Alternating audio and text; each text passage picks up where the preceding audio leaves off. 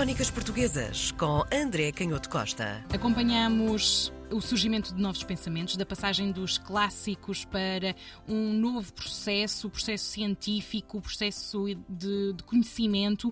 Que papel tinham as pessoas no meio deste, deste processo científico? A pessoa comum, porque temos visto várias coisas. É um, é um, um papel muito interessante e muito importante que é descoberto neste final do, do século XVIII. Entramos agora numa, numa fase mais avançada, mais veloz do iluminismo europeu e que chega também a Portugal pela recém-criada Academia das Ciências neste final do, do século XVIII. E estamos a falar de um pequeno folheto publicado em 1781 em Lisboa chamado breves instruções aos correspondentes da Academia das Ciências de Lisboa sobre as remessas dos produtos e notícias pertencentes à história da natureza para formar um museu nacional.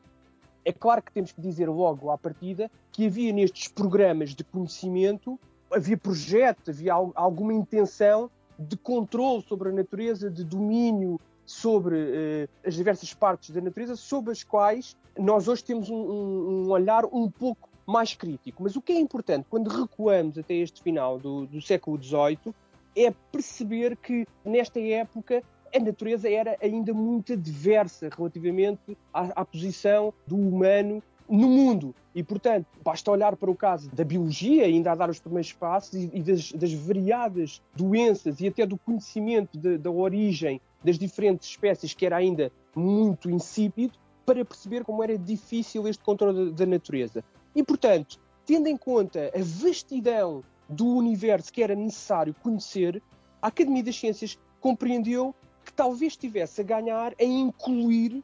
as diferentes pessoas que queriam participar nesse processo de conhecimento e, portanto, publicou estas instruções para que as pessoas soubessem como é que poderiam recolher diversas amostras, fosse do mundo animal, como se dizia, fosse do mundo vegetal, fosse de, do, do mundo mineral, para com essas amostras, depois a serem enviadas para a Academia de Lisboa, se poder estudar melhor a natureza. E eles justificavam isso com duas ideias que vão entrar no vocabulário político: o bem público e a utilidade. Portanto, a ideia de que o conhecimento é um bem que pertence a toda a gente, e se pertence a toda a gente, é partilhado por toda a gente e é também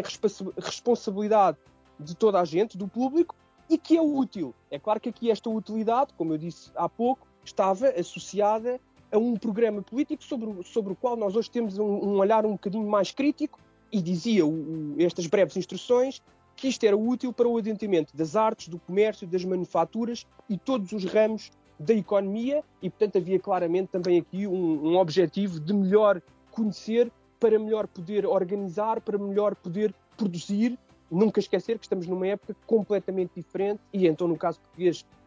pré-industrial e, portanto, muito diferente dos problemas que depois viriam a ser eh, causados eh, mais tarde. O que aqui é interessante é, é de facto como depois as diferentes, eh, as diferentes espécies, os diferentes tipos de amostras a serem enviadas deviam ser tratadas, deviam ser cuidadas segundo estas indicações. O que é que aqui é interessante? É a confiança que a Academia das Ciências depositava nas pessoas mediante uh, essas instruções. Portanto, acreditava que as pessoas fossem devidamente instruídas e esclarecidas sobre os objetivos podiam uh, conseguir operar estas tarefas, às vezes um bocadinho complexas, de embalsamar os animais sem os danificar, para, para eles poderem ser enviados para, para estudo e sempre com a ideia deste respeito também que era necessário ter pelos próprios, sobretudo no caso dos animais, mas também no caso das plantas, esse respeito que era necessário ter para que eles chegassem intactos e porque também eram esse pedaço da natureza que era preciso estudar. Portanto, esta ideia também, às vezes, que nós temos exagerada